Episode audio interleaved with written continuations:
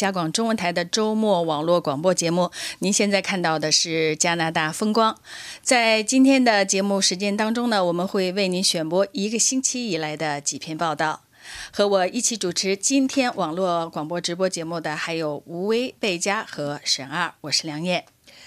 欢迎网友和听友们发表评论和看法。我们的电子信箱是 china at r c i n e t dot c a。我们的新浪微博是加拿大国际广播中文。我们的网站 r c i n e t dot c a。每周五北美东部时间上午九点半，我们会有脸书直播 Facebook Live，我们的 Facebook 加拿大国际广播中文频道。如果你想快捷、方便、全面的了解加拿大正在发生的事情，请下载安装加拿大国际广播的 App。你可以在苹果和安卓应用商店搜索关键词“加拿大国际广播”，就可以找到我们的 App。好，我们先来看看吴威今天的一篇报道，就是在昨天星期四，加拿大自由党少数党政府发布了他的第一份施政纲领，来看看未来加拿大政府的施政重点有哪些。对，所谓的施政报告呢，就是实际上是虽然是由加拿大总督宣读的，但是实际上这个完全是出自总理办公室之手。一般来说，现在就是他就讲的是这个新政府上台以后，接下来的这几年的他的施政重点。但是如果我们看那个施施政报告这一天的这个直播的话，就会发现前面的那个仪式非常的冗长，非常的繁琐，而且非常的隆重。就大家穿着那个衣服，你会觉得是在看一部好像是在讲英国宫廷的那个电影一样的，因为它完全遵守英国。议会传下来的古礼，信如信使，就是作为英国女王的代表，绝对不能踏入下议院一步。对我们来说就是众议院，那么他一定要在上议院，所谓我们的参议院那里等着。但是下议院里这一帮等着的人，如果没有信使的召唤，也绝对不能进到 就是女王代理人进的那个房间。所以这一系列的什么敲门、在传话、传话怎么样，然后就哎，是这样的，对对，非常隆重。但是呢，呃，施政报告。相对来说就比较短，今年尤其是就是这个特色，就是说细节不多，它主要就是重申自由党的这个竞选承诺，嗯，细节细节不多，主要是表明一个态度。这个态度最重要的一点呢，就是要和各个反对党合作，我们大家要共同合作，议会要合作，才能这是少数党政府的一个对，这就是因为对，这就是因为今年自由党重新获得重新连任，但是呢，他只有获得了少数，所以他就极力的呼吁这个呼吁这个各党合作，而且呢，他不光是呼吁，他还有实际的，就是说在不光他在重申自己的竞选承诺。比方说，呃，气候气候变化呀，加强应对气候变化，还有给中产阶级减负、中产阶层减负啊，呃，这些。这些呃承诺以外呢，他还提到了反对党的主张，就是因为他要争取反对党的支持，他必须要拿出实际的东西来。比方说，他提到说，呃，我们要考虑全国牙医保险，这个是新民主党的主张。我们要考虑呃，就是赔偿，我们会承诺赔偿在最近的这些个自由贸易协定里受损失的奶农。嗯，这个是魁北克党团的主张。魁北克党对，那么这个就这个。你要是光是看这个，呃，看他的这个报告的话，就是我刚才说的细节很少。有经验的这个评论人士都说，你真正要知道这个政府到底接下接下来要做什么事，你要去看那各个部的部长的那个那那那个大事记。你施政报施政纲领、施政报告给了一个框架，给了一个框架，而且很多东西他不会说到实很实际的这个很细节的那一步。但是作为少数党政府呢，它有一个就是，如果是。反对党这个是要在议会投票的。对，如果议如果是说他通不过这个投票的话，那么这个政府就地就垮。对，我们马上就要开始大选。又开始大选。但是呢，现在我们今天昨这个是昨天的事情，今天我们已经可以放心了，不会出现这样不会出现这个局面。这是因为呃，这个魁北克党团已经表态支持支持，说我们支持这个事情。因为实际上，这个现在自由党的这个位置虽然是个少数党，可是因为呃，比如说呃，新民主党。今年的这个就是选战，实际上他的这个席位啊大大的下降，然后他的资金也不够不够呃雄厚，然后呃最有挑战的嗯保守党那边呢，他们的这个党领袖现在面临很多的，对对对，自己还在那个自自身所以相对来说自由党比较。比较安全，可以这样说。对，比较嗯安全。再有就是什么呢？魁北克党团一说是你还还有一个它最安全的地方在哪里呢？它离议会多数只差十三票。对，只差十三席对。那么魁北克党团和另外一个新民主党呢，是它只要取得任何一个这两个党任何一个党的支持，它的议案就可以过去。所以呢，现在魁北克党团出来说我们支持呢，那个新民 主党反倒。傲娇起来，新民主党说 我们要考虑考虑，我们要需要谈判。作为保守党呢，你可以想象，他作为官方反对党，而且作为右翼左翼，就是他他属于实际上实际上是立场立场比较就是隔相隔最远的一个党呢，可以说自由党说什么他都会反对的。那么这也是就是昨天那个希尔的这个反应。但是呢，我们现在就是至少就是知道这个我们的这个施政纲领。这次呃保守党今年的自由党的这个施政纲没有问题也是可以过去比较安全 过去了哈。那刚刚吴伟讲到的是加拿大的内政，这个星期加拿大的外交也是在国际上引发了一些呃风波哈，这样可以这样说，就是在星期二的晚间，有一段加拿大总理特鲁多，还有法国总统马克龙、英国首相约翰逊，还有北约秘书长等几个人在白金汉宫的这个这个宴会上围在一起，呃，很兴奋的在八卦谈论呃美国总统特朗普，而且呢，可以说就是说特朗普在北约峰会上遭到了群嘲 这样的，呃，但是其实特朗普反应还算是克制哈，如果还好从他的个性或者从他的习惯上对，还好，因为呃，在这之后，其实到了星期三的早上，这是北约峰会的第一次的正式的会议。之前特鲁多专门走过他的身边，嗯、跟特朗普握手，就是他还是显得是很微笑的样子，但是特朗普也没笑，也没说什么，也没嗯发脾气，然后两个人这就是这个接下来，对我们知道特朗普说，嗯，好，他是个好人，对。嗯，这是他在媒体说的，因为因为特朗普他先是强调他是个两面派是两面派，就是是吧？Two Face 这个就是就是说，呃呃呃，特鲁多在。对待他的这个态度上是是个是个两面派哈。对好，我们现在有正好这个屏幕上可以看到这段视频哈，大家可以看到，对他们就是一一几个人群人在聊天围在一起在聊天，然后对，因为呃他就说你为什么晚到了？对，他说、他问马克龙说，嗯，这就是你晚到的原因吗？特鲁说他晚到了。他这个他是马克龙，是、嗯是因为他用了四十分钟，这个他呢是特朗普，因为特朗普用了四十分钟的记者会时间，所以他们他就晚到了。是没有没有计划的，他就在那开始聊了和这些记者，所以这是他们在谈论哈说，然后然后看到特鲁多说他他他宣布就是说他做了一个宣布，然后说所有特朗普的这个随从的下巴都掉到到地上去了。呃，另外很有意思一点，你你，你接下来第二天在新闻里说到了，这是一个呃 CBC 的记者对的呃找到的这一段，所以呢，这个成成也萧何，很多人会觉得很奇怪，说，呃，这段视频是哪里来的？很多人是以为是偷拍的，对啊但实际上是因为宴会是公开的，然后就有记者在，是有记者在现场拍的，可是声音不是说声音不是很清晰，不是但是能收音的，所以很多人就以为说他们只是拍个大的场景啊，这些领导人聚会在一起。结果这个 CBC 的呃制作人，他是一个在议会山，他还跑到 CNN 去呃做了个采访，说他是怎么找到这段视频。他说，当时呃这个素材回来以后，他看了一下，然后他就看到说。呃，有一个很短的一个细节，就是呃，特鲁多非常的兴奋啊，那个整个的表情语，呃，就是脸部的表情、啊肢体语言都都都都不一样了。然后他说到底在说什么，他就又回去重新听了一下，然后这一听才发现原来他们在嘲讽呃特朗普，然后他就把这一段剪在一起。这个这段在昨天星期四吧，就两天的时间已经有七百五十万的对呀、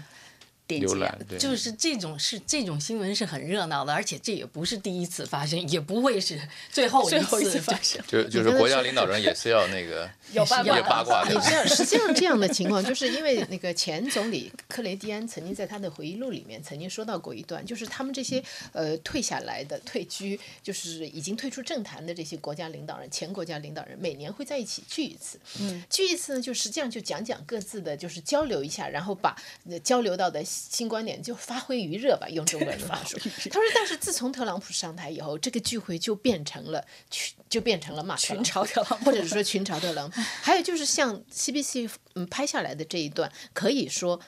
在很多国际场合现在都在发生，是只不过就是这一段被拍下来被，拍下来了。但是这个呢，就就我就想起来，CBC 有一个资深记者叫内内尔麦克麦克唐纳，他曾经有一次讲到过记者的功用的时候，记者是不是会被人利用的时候，嗯他说专业记者和自封的记者的一个最关键的区别就在于说，专业的记者他是信息的通道。嗯他不会，他他关他完全不关心这个信息出来会伤害哪一个阵营对，会让哪一个阵营得利。他只他唯一要关心的是这个信息是不是准确。和是不是值得，对应该让大众对，了解哈，知所以你这样想呢，你就不会奇怪说 CPC 网担了这个左翼媒体的这个名就是名名声哈，这么多 年被骂在中国人的这个这个语境里面，就会说你这个记者同志怎么没有组织纪律性呢？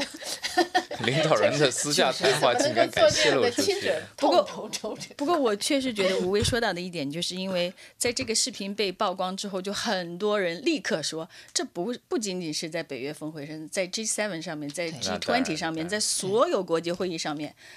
特朗普都是目标和议论的焦点，或者可以说是这个嘲笑和抱怨的焦点哈。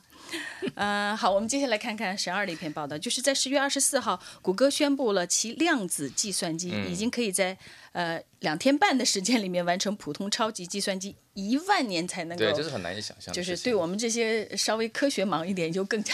难以理解哈。你可以，你可以理解成它是至少是一百万倍以上的这个速度的提升吧。那这个就是说，它跟普通的超级计算机就是完全处于两一个呃境界的这么一种计算力。那么这种计算能力呢，但是我们做普通人来说，我们很难感觉到它跟我们普通生活的关联在什么地方。然后我们会有一个疑问说，为什么谷歌这么花这么大力气？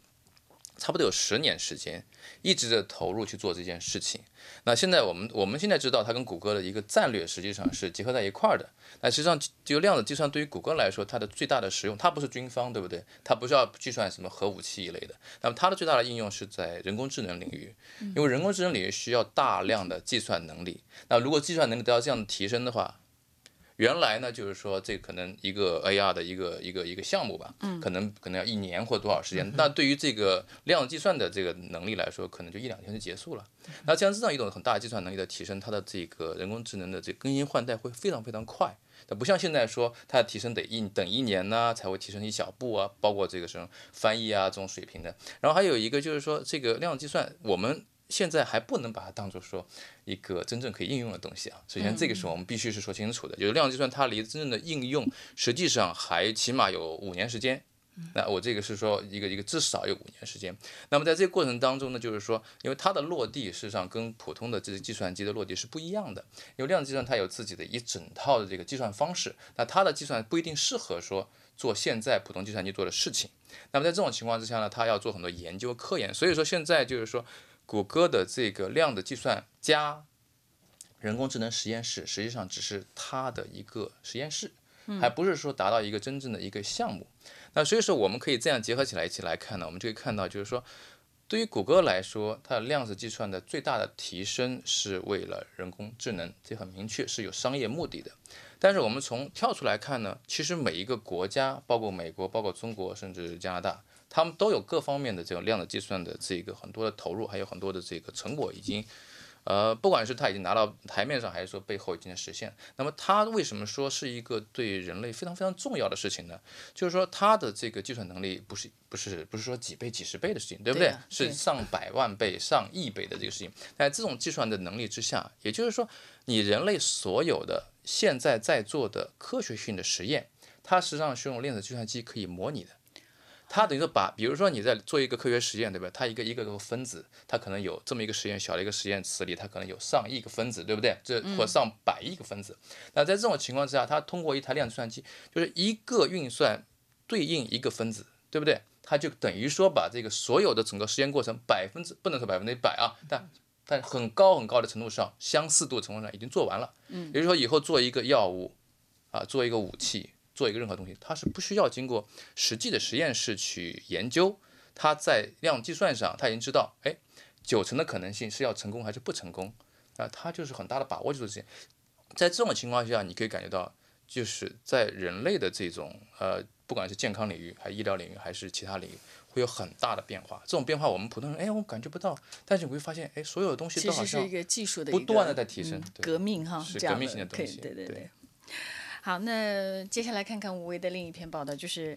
一年前，就是二零一八年的十二月初，呃，加拿大是应美国的要求，在温哥华机场扣押了中国科技巨头华为公司的 CFO 孟晚舟，也就是任正非的女儿。这个事件可以说是令加中关系急转直下哈。那么最近你报道了，嗯，一年之后吧，呃，《环球邮报》说到了逮捕孟晚舟背后的一些细节，就是我们现在可以了解当时的情况是怎么样，谁更了解情况，谁谁不知情，然后这个事情的影响和呃其他政客的反应吧，可以说对就是背后这个幕后的细节还是很有是意思。环球邮报他采访了很多就是这方面的。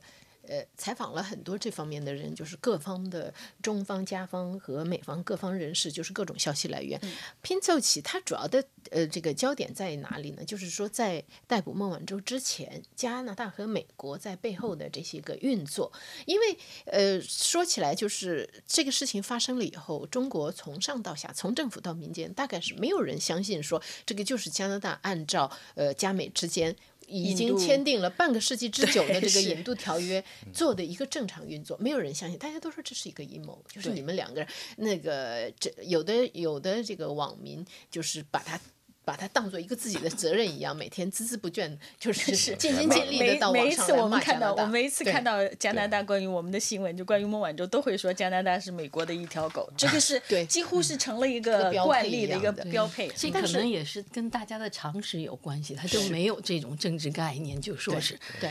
有些东西司法是不是这么随便可以干预？要不这么说，是司法是独立的，他没有政府任何一个个人。如果这个事情真的特鲁多干预了，那才是个大丑闻。他不要在今年的这个竞选当中，已经不不是总理了，了，就是 对，所以他采访到的那个就是其中一个人，就是加拿大驻美国驻驻美国大使，在今年八月份刚刚卸任，就是等于是说，在他在任期间，他参与了所有的加美之间的这个沟通。他就说没有这么一回事，就是在呃这个事情发生之前，实际上美国一直到。十一月三十号是逮捕孟晚舟是十一月十二月一号，一号对。美国一直到十一月三十号才通知加拿大的这些各涉就是呃涉及到的官员，比方说司法部正副部长，司法部里面有一个叫国际协助小组，是专门处理这个呃就处理这个叫做什么呃缔结呀这一类的事宜的，还有这个律师，他这个小组的律师，还有当然就是外交部枢密院。总理办公室，那么好像是说那个时候，实际上司法部长呃威尔森雷布尔德他的关系跟总理办公室的关系已经很糟了，那个时候所以他就接到这个通知以后，他就按部就班就通知枢密院，就按照程序来说哎是，枢密院去通知总理，再通知总总理办办公室，就这样。所以呢，这个事情如果还原一下的，十月三十号。美国提出要求，然后，然后是呃执行的机构，比方说，呃加拿大的皇家骑警啊、边境服务署啊，就开始和 FBI 和美国那边就制定计划，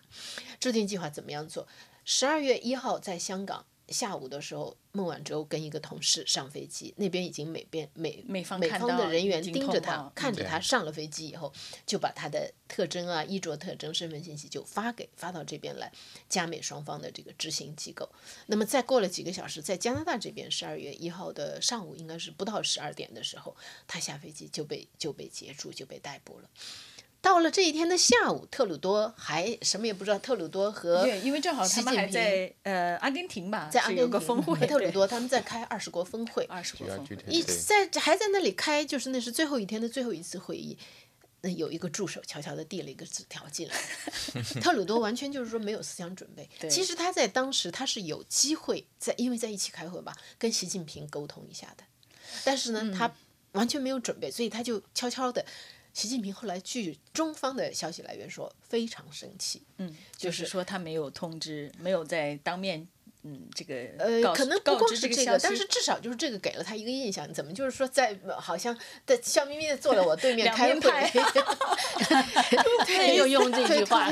就是怎么会在背后那边已经抓了人了？后来中国大使，当时的中国大使陆沙也说，加拿大这样做是在朋友背后插刀。嗯，可能就是说跟这个也有关系。嗯，但是呢，这个事情就是现在已经这样发生了。是有一个说法，就是说，呃，就就是大家都在想说，呃，如果加拿大事先知道，就是美国事先就跟你计划，然后加拿大有时间考虑发生这个事情了以后，后果我们承不承担得起，值不值得？付出这么高昂的代价，如果加拿大有时间这样考虑的话，还会不会做同样的决定？结果呢？麦克诺顿，麦克诺顿呢？他觉得说你这样想用这个，如果是没有意义的，因为我们确实就是不知道，现在就是这样这样做了。但是呢，有一些。那个加拿大实际上并不是铁管铁板一块，就是也有不同的意见。就是加拿大的前副总理曼利，还是自由党的前副总理曼利，他从一开始他就觉得加拿大就反对。他跟中国有很多商业的关系。对对，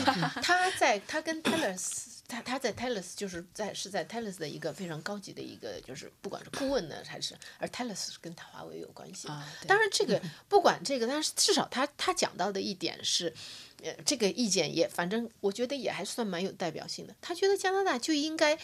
呃，发指就是发挥一种叫做有创意的无能，就是我就是没用，我就是就是没看见他。但是实际上，在你这个文章里也讲到，就是说孟晚舟前前后后经过九个国家，但是美国就是选择了要加拿大执行这个事情。那我觉得这里面是有两国之间这种互相引渡啊和司法方面非常非常深的一个合作。一方面就是有一个就是美国的一个律师，他就说。嗯，因为这个美国官员，他至少《环球邮报》的记者没有找到美国官员解释这个事情。一个就是说他的时间为什么在十二月一号？因为实际上在十月份的时候，孟晚舟也来过加拿大一次，也转过一次。在十二月一号之前，他去过六个跟美国签签有引渡条约的国家。在这个如果十二月一号不逮捕他，他接下来还要去三个这样的国家。所以就说加拿大就被选中，是因为说加拿大靠得住。靠得住，最靠得住。那么这个我认为加拿大最靠得住，在这上面。对，然后呢，就是曼丽呢，她是反对的，她一直到现在过了一年，她的观点也没有改变，她还是觉得说加拿大实际上是可以，就是或者是在这个呃，在这个引渡条约里面找一下这个就是怎么样酌情决定。但是实际上当时是没有这个时间的，至少当时就是说，至少是如果是说从加拿大这方面的来说的话，他是没有这个时间的。而且，但是另外一个，我想就是说，因为说了一方的意见，我想补充一下另外一方的意见，就是加拿大的这个前枢密院秘书长一个盖普，他就认为说，那你既然坚持法治，你是不是坚持法治？你如果是坚持法治的国家，你就得按照法律办事。无论如果说我说我是坚持法治的国家，然后你说你你你拿这个来说，你说你为什么要要按法律办事，而你又为什么靠得住这样的指责？他说我是可以拿它当奖章挂起来的。啊，另外一个美国官员就是在美国财政部的一个就是负责这个制裁事宜的史密斯，他是以前这这方面的负责人，他也是说，他说实际上加拿大没有别的选择，没有别的选择，你就是因为你要是说你如果因为害怕报复，你就不履行这个国际义务的话，你作为一个国家你是不能这样做的。对，就是这也是另外一方面的看法。嗯，而且孟晚舟的引渡案是要到明年年初开开始的哈，那肯定这个司法程序会非常的长。那我们也可以跟踪报道，中间会有很多变化。你现在看见中国国内对华为的整个态度也有发生变化。对最近华为结合起来一块儿看的话，而且。不，那个那个任正非说他要把研研发中心从美国移到加拿大。移到加拿大，你看奇怪是不是？很多东西的就是说在变化当中。对对对，我们我们也可以继续追踪一下哈。呃，不知不觉我们最后的一个话题就是圣诞节要临近了，人们购物啊，呃，准备圣诞礼物啊，大餐呢。但是警方说不要呃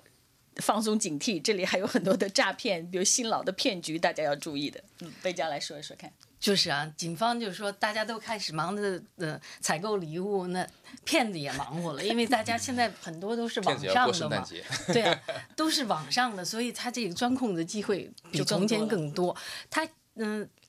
提到最多占篇幅最大的一个就是这个警方，还有另外一个通讯专家说到是这个 SIM 卡的调包，就是就是手机里面的嗯，手机支付嘛，对，就是信用卡支付。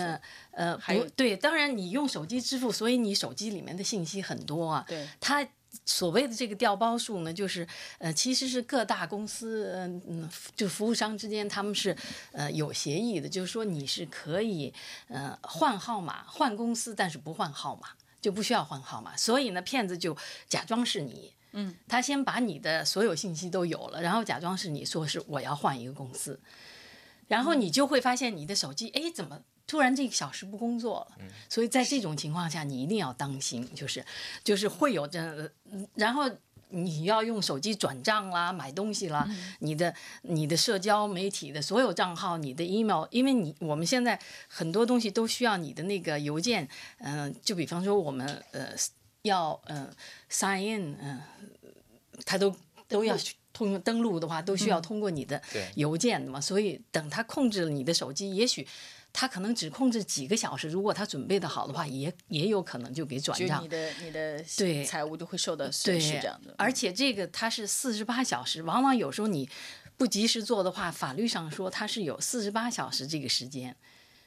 如果你不就是反应，对，如果你不反应，对他他做不了，对，对就是，所以呃，当然这个嗯，这个皇家骑警就说是你。万一你发现这个，嗯，万一你呃没有，就是先抱歉再回去，就是说你一定要注意，呃不要随便打开一个链接，尤其是那个链接，呃，说要你的那个信息啦什么的，就是，呃，他说这个你一定要，他说通常这样链接呢会说是，嗯、给你说，呃，你他是你的服务商，给你提供免费的呃网上的时数，哎，你一高兴你打开链接了，你而且他确实你要 update 嘛，你就需要把你的信息告诉他，所以这个这个一一很很多时候是你通过看他的邮件的这个这个 email 的地址，你是能看出来，是是他往往都用了一个很相近的，但是是不同的一个 email 地对址。，就是看看而且现在这个呃有了网络之后，各种的骗术也是实时更新哈。那对呀对一些对于一些对网络不太了解的人，就真的要非常非常对的，另外另外再加一点，就是微信上也有这种情况，就一个突然的一个链接，对所有的社交你点出去点进去以后，什么都看不见，哎，你觉得没事儿，但但实际上他已经在你的微信里植入了一个植入了一个一个东西当然了，也有可能是政府植入的啊，这这是有可能的，我跟你讲。这个就是另外一个 一个方面的担忧。反正就是小心没坏处，就是这样。特别是到过年的时候啊，不要这个方面的影响大家过节的心情。好，那听众朋友，这是我们本周的周末网络广播，感谢我的三位同志和我一起主持吴为贝佳和沈二，谢谢。也谢谢。您的收听我们下次节目见。谢谢收听下次再会。祝您周末愉快我们下次再见。再会。